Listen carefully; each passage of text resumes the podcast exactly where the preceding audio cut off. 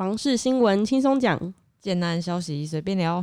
泡杯好茶，你现在收听的是房老吉。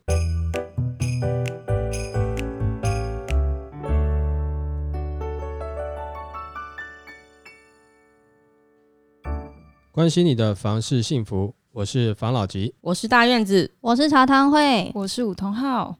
今天呢，我想要跟大家来聊聊，最近政府有寄出很多很多的法规，然后我想要先从就之前不是有那个房地合一二点零开始，嗯，就是还有政府开始打就是炒房啊，像什么红单啊，然后到处去稽查啊、嗯，虽然现在都有寄出一些政策，但是其实就是大家因为课税课的比较高，你要持有的年限比较久，才不会课到重税，所以大家现在转卖反而少了五成，嗯，然后开价要涨了两成。有这个新闻我有听到，他新闻是说打炒房一年，预售屋转卖少五成，开价涨两成。政府及央行自去年十二月积极打炒房，先后推出三波信用管制、实价登录二点零、房地合一税二点零多项措施打击炒房客。近期更抛出预售禁止换约，引发市场关注。乌比房屋会诊去年十二月央行实施信用管制之后，六都及新竹县市预售屋网络转售屋的量价变化，发现目前全台预售屋网络转售量竟较去年十二月大减五十点三 percent。六都及新竹县市预售转售量也量减三十二点二十五到五十四点八 percent，显见投资炒房客并没有出现急售或抛售的情形。不仅如此，六都及新竹县市的预售转售屋开价更是全面走高。其中，新竹县、台南、高雄在科学园区发展题材推动买气下，到一年时间，预售转售单价飙近两成。房地合一税二点零版，它也不是只是把预售屋纳入课税范围，连成屋的课税闭锁期也拉长到五年以上才会扣的税比较低，也就是二十 percent。然后它也会开始大幅影响现在新古屋市出的意愿，然后就变成是你已经连中古屋也没得买，然后你就只能一直去买预售，然后变成一直涨、一直涨、一直涨、一直涨、一直涨的状态。好了，总结啦，就是现在政府这个课重税嘛，对不对？嗯，然后结果课重税之后，原本的投资客买了预售屋也没有抛售，嗯对啊对不对？因为照理来讲，他应该要抛售，嗯是不是？因为怕被课重税嘛，嗯没错，那他就直接打算持有了嘛。可是这个我们在前面有一段时间有提过嘛，好、譬如说某些炒作的方式，就嗯，跟你讲说，哦，现在成交一户是，比如说七十几万，我记得那个时候好像是讲到这个议题，成交是七十几万，但是我有算给你们听，说为什么他要成交七十几万的这种讲法，是因为他原本取得的成本一平是在二十四到二十八之间，嗯，对不对？然后加上课呃政府要课税的这个一半，然后再加上他自己想要赚的一平十几万，嗯。加起来就会得到他七十几万成交。没错。那这个成交到底是真的成交还是假的成交？可能一开始不那么真，但是后面一些有可能是真的了。为什么呢？因为有韭菜进场啦、被收割。对，就是要去收单了嘛。那你再看一段时间，它七十几万，它还转不转得掉，你就知道了啦。哦，就假设说，如果说在新竹竹北，呃，你不是预售的话，哦，你以以譬如说成屋，还不一定是新成屋，但是你要转手一平可以转手到七十几万，真的成交的话，你呃，当然我觉得先等一下看一下，稍微怀疑一下，这到底是不是有心人士的一些操作、一些手法，哦，让你又准备进场了。但是我这样讲，一定会有些人就是可能会被骂嘛，哈、很多人就是不同意嘛。为什么呢？因为他是韭菜，现在有一群韭菜听到我讲这个话就很不爽啊。那你这样子讲的话，那我们怎么出？嗯，对不？对？但是其实这个东西不是我讲不讲，即使是我不讲，可能也没有别的韭菜有办法进场了，因为你这个已经是金额很高的一个投资操作了。你没有讲到那个，譬如说现在连成屋、中古屋嗯没有降价了，嗯那为什么呢？然后他也没有那么多愿意抛售。第一个没有愿意拿出来中古屋拿出来卖的原因，但你说完完全全是因为这个课重税的原因吗？当然，我觉得这是其中之一。还有另外一个是啊，我现在这个房子我卖掉以后，请问我要买什么来住？嗯，对不对？买不起了啊我！当时买的时候，假设啦，因为你们刚才讲这个数据，我猜应该是在在某几个前面讲的嘛，就是台积电相关产业区域嘛，嗯，哦，对，科技的相关产业区域，它的涨幅特别明显的这些区域嘛，对嗯。对？那大部分我知道这些区域在之前的价格都是在二十二十几万、三十万，有的在三十万，有的二十几万，啊，甚至有的更新兴的区域是十几万。嗯。那我在这附近，我请问一下，我一个中古屋，譬如说我住了五年了，我当时取得的成本，譬如说是呃好二十万整好了，那我现在要卖，我要卖一瓶六十万，有可能吗？你觉得会有人跟他买吗？不是说没有人拿出来卖，我觉得应该有人想要，可是问题是开不到他要的价格。嗯哦，所以也没有什么成交。那为什么我要开六十万呢？因为我现在七十万才能买到一瓶啊，你懂我意思吗？那我一瓶了十万，我来换新房子，那我也是忍痛割爱啊。但是问题是我开不到这个价格，请问那我房子留着不是更好吗？我拿出来卖干嘛？嗯，你懂我意思吗？但是如果他真的开六十万，请问一下，你会去买吗？你会去买一个中古屋一平六十万吗？不会不可能啊没！错，你还会觉得中古屋那应该是要叠价的啊。嗯可是嗯，那就很简单嘛。那你现在就是，譬如说我抢了你你的女朋友，你就没有女朋友啦。那你会给我抢你的女朋友吗？那如果是另外一种情况呢？嗯如果那个人有很多女朋友呢？他就是投资客，对，那就有可能。那你抢一个，就是我觉得我最不喜欢的，你拿去嘛。对啊，然后他其他，因为他要去追其他女朋友，所以他要把精力拿来分给其他女朋友，时间管理大师嘛，他的其中两个小时要给别人，所以他把 这两个小时的那一个名额让出去，这样子就有可能就是嗯当他没有说住的需求或是换屋的需求，那他自己手上持有一堆的时候，他就有可能拿出来卖。嗯哦，他是有可能拿出来卖的。嗯而且他也有可能在未来，不管是可能呃针对囤房税的修正，他有可能会拿出来卖，但是也看是他个人的体质啦，体质不好才会降嘛，是吗？。对啦但是你说持有很多间，也不至于到体质不好了啦。哦那只是说，呃，这个后面的这个囤房税，你持有的成本如果高到一个是他不想要负担的，那就没有办法了嘛。譬如说，假设今天有一个人他很会赚钱，他要养三个女朋友，他嗯 OK 啊，嗯对不对？你懂我意思吗？但是如果说今天他没那么有钱，养到第二个，他觉得哇这个开销吃不来的时候，你知道，那他可能就会好好好，那我还是好收敛一点好了，对不对？嗯这这只是说，我跟你讲，资资本社会、啊、资本主义哦，很多时候就是钱在讲话，很多时候其实包含譬如说像这个时间点哦，假设有些建商可能不买地了。嗯或者是有些投资客不进场了，可是你还是看到有的人还是在进场，有的建商还是疯狂买地。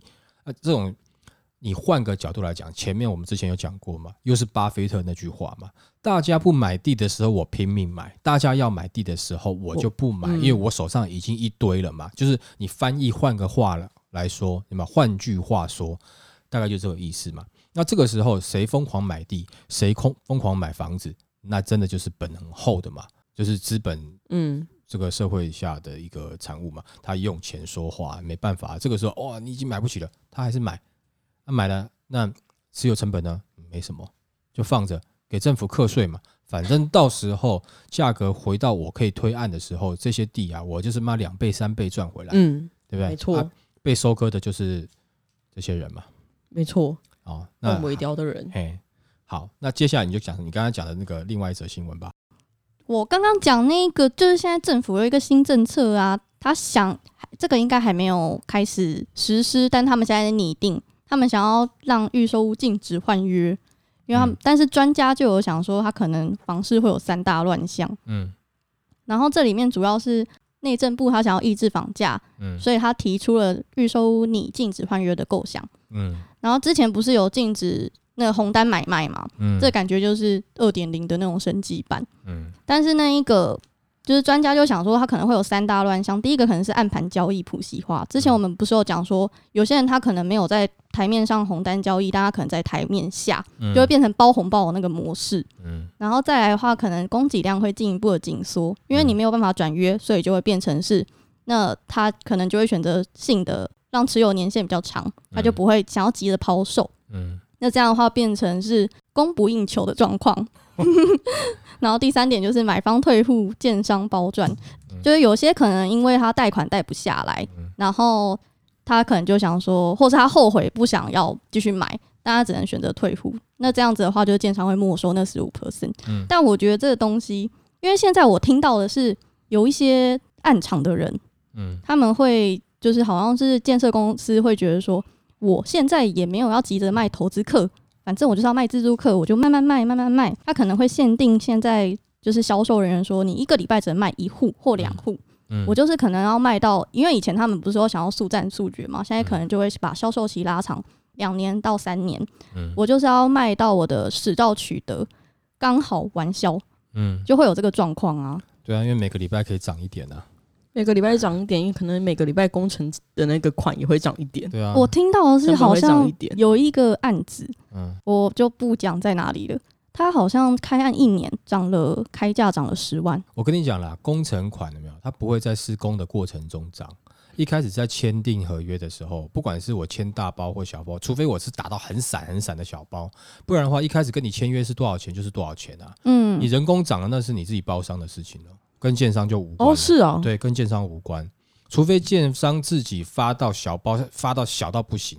其实有时候这种状况有没有根本不会影响到建商。有的时候一些大型的营造厂会受影响，或是呃一些包工程的厂商它会受影响，工人的工资会涨，嗯，然后他跟人家签订的时间又是什么时间要完成，没有完成他必须被得被罚款、扣款，所以他头壳摸得烧，赔钱他也要做完。哦，所以现在那些就是很久，就是之前就有在盖的那些案子对，如果现在跟你们说，哦，因为现在土地就是工人工班找不到，在在涨啊，都是骗人的，是不是？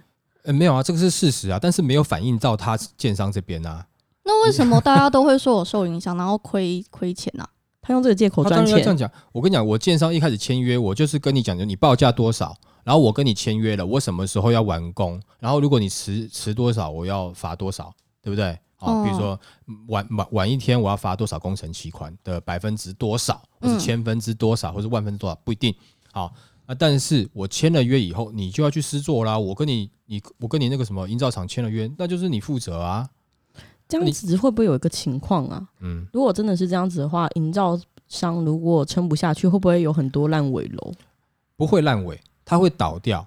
营那个什么包工程的工程公司有可能会倒掉，倒掉了以后，你就不用想跟建设公司请款了，对不对？你整笔整条钱你请不到，建设公司直接换包商来做。哦，那这个时候有可能建设公司才会有额外的成本发生嗯啊，就就就是因为他他等于是换另外一个厂商了嘛，嗯，换另外一个厂商以后，那另外一个厂商可能要接着报价、啊，不然的话，要不然就是建设公司一开始就发小包，他发到那个小包哈细到连工人他都自己找的那种才有可能。但是一般来讲，建设公司多数不会做这样的事情，嗯，他就宁愿那风险就丢出去给你啊，那你就去处理啊。这个我真的不知道哎、嗯，那个跟跟建设公司比较没有那么大的关系啦。算是帮大家科普了。那很少建设公司会发小包发到很散很散，除非是很小的案子，比如说呃几户透天啊这样子。你说盖大楼的话，通常没有人在发这样子的，他可能会拆成几个大型的小包，嗯，但是绝对不会拆成我们之前散的这种小包嗯啊。但是有些可能就直接就针对呃一间一间大的营造厂去做啊。那当然，你说他为什么要拆成比较大型的小包？那还不是为了要多赚钱？他当时也是为了多赚钱的时候，后来后来就工人成本涨了，对不对？工人成本涨了以后，他转嫁给客户啊。哦可是你看哦，我们在卖吃的东西是这样子啊，你食材涨了，你东西不能涨啊，你只能说啊，我当时没有多进点货，没有干嘛，你只能啊民生民生的这些嗯商品嘛，就是彼此摸摸的，就是要囤了。嗯建建商不会吞啊，他就是可能，当然有的建商会吞的啦，但是大部，分不会，哎、大部分就那你把价格卖卖卖，比如说再往上拉一点点，怎么样赚的都是他们的啊，没有建商会想要亏钱，不要讲说建商了，没有一间公司会想要亏钱啊，只是是说没错。大家的，我刚才讲不是说建商这样讲这样做是错的，而是大家对于譬如说我今天卖小吃的期待，譬如说我今天卤肉饭我多了十块钱，你会挨的跟什么一样，然后你会上新闻，会被骂。嗯，但是如果说你呃建案，因为这样子你平数一平多了五千块，可能大家也就好吧。那因为现在工人工资涨了，就是同样的这个事情，大家不一定有相同的标准在看。嗯好，我只是阐述这个事实，但是我不能说谁对谁错对不对？好，那刚刚针对你刚刚讲说，譬如说呃不能换约这件事情，嗯换约这件事情到底能不能抑制？我个人刚刚他讲说嘛，还还是会有一些有的有方法嘛，然后或者转为地下的这种、这种这种交易模式。我跟你讲，其实很久以前就有人在讲很多类似的方式了，从红单开始，然后到现在是换约。那之后，你们有没有看过某些案子？有没有建商要推的时候，他叫呃代销公司来插个股啊？嗯哦，叫什么呃，企划公司差个股，企划公司比较少了，但是就是会找人你差个股，差什么？不是建设公司的股，是这个建案的股。嗯啊，因嗯为那个那个建案，我可能我要开发的时候，我也会找金主嘛。也就是说，这个这个案子，它是等于说他打的合约是什么？他打的合约就是我们共同投资这一个投资项目。我建设公司归我建设公司哦，嗯，我建设公司的原始股东不动哦，但是建案我们大家来差股嘛。嗯那他之后跟他所有的这个购物的这些购物购物客直接打这种合约不就可以了吗？嗯，我整栋楼，譬如说好五十户好了，我就准备个五十份合约，然后呢，就是呃，所有股东啊、可以要投入多少钱？譬如说，譬如说呃，你是选择哪一户，然后你必须要自己做销售，然后你最后就是有点像合建分分屋一样，就让、嗯让别人拿走。哦，他就是他把买卖变成另外一种方式，就另外一种方式，我就打进这一个个案的差股啊，不行吗？可以吧？他们不是跟我买房子啊，他们是跟我差股一起盖这栋楼，只是盖完以后大家把自己的房子分走而已，他们要自己拿去卖。为什么我觉得好像很多方法可以，就是那还有另外一个，还有另外一个，譬如说我今天呢，大家都有 Netflix 嘛，对不对？有你是不是都缴年费？有对对不对？啊，我就跟你收年费。哦，我组成立一个社团啊，譬如说防老级建设俱乐部啊，嗯啊我每一个社团的社员，我都必须要收会费嗯啊，你就是缴啊，一年的会费多少钱呢？啊，不好意思，一百五十万。我靠，什么这么贵啊？嗯但通常这些会员呢，参加一年之后他就退会了。为什么？他那一百五十万最后变成头期款嘛？你懂我意思吗？啊，等一下，那他退会之后嘞？他退会之后，房子是他的啦。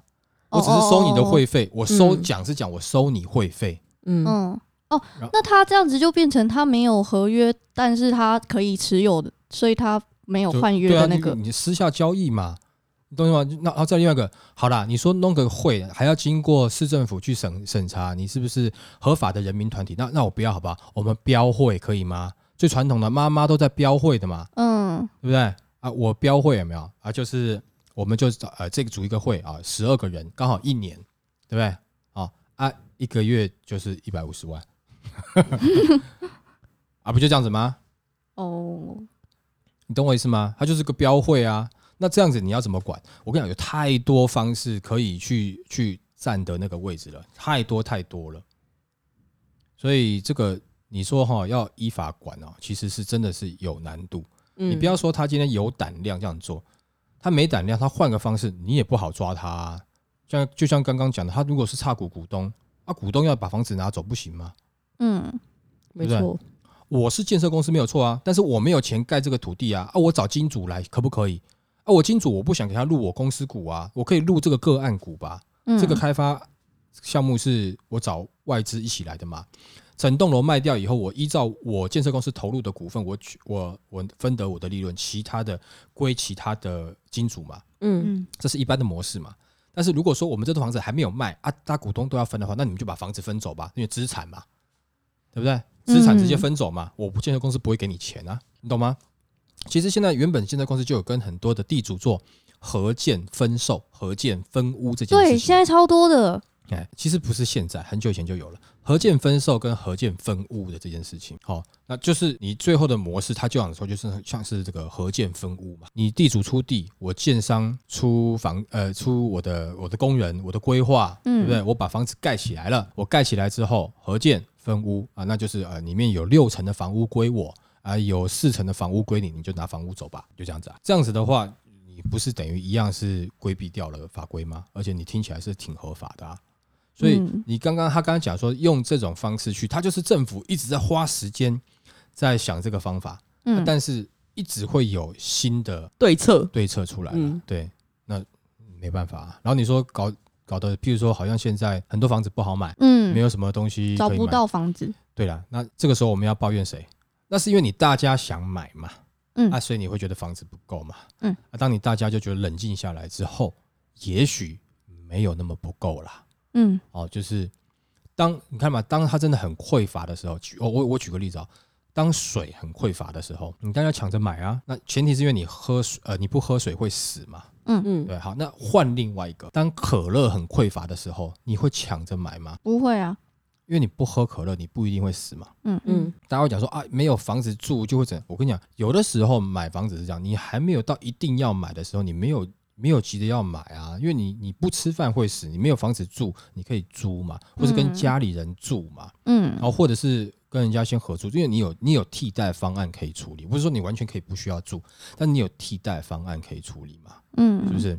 然后、或者说女生的话就交一个呃刚好有房子的男朋友啊，对吧？譬如说你就是约中介，然后去看屋，看到哎这个屋主不错，问他是不是单身，那我跟你在一起好了，然后我住这边这样，那这也是一种方式。这个方法还蛮，就是可能要看机运的耶。嗯，但是问题是你就可以挑房子，同时挑男朋友两项一 一次做一次完成会，不会挑到房仲？而且 房仲那你要看房仲有房子啊，不然的话房仲也没房子的话怎么办？嗯，那可能他们就不会要了你。就跟那个房仲一起去，我跟你讲，有间房子啊它的地下室可以住，你就去寄生上流，对不对？好了，那我们今天就分享到这边，好不好？好，好，那谢谢大家收听这一集的房老吉。拜。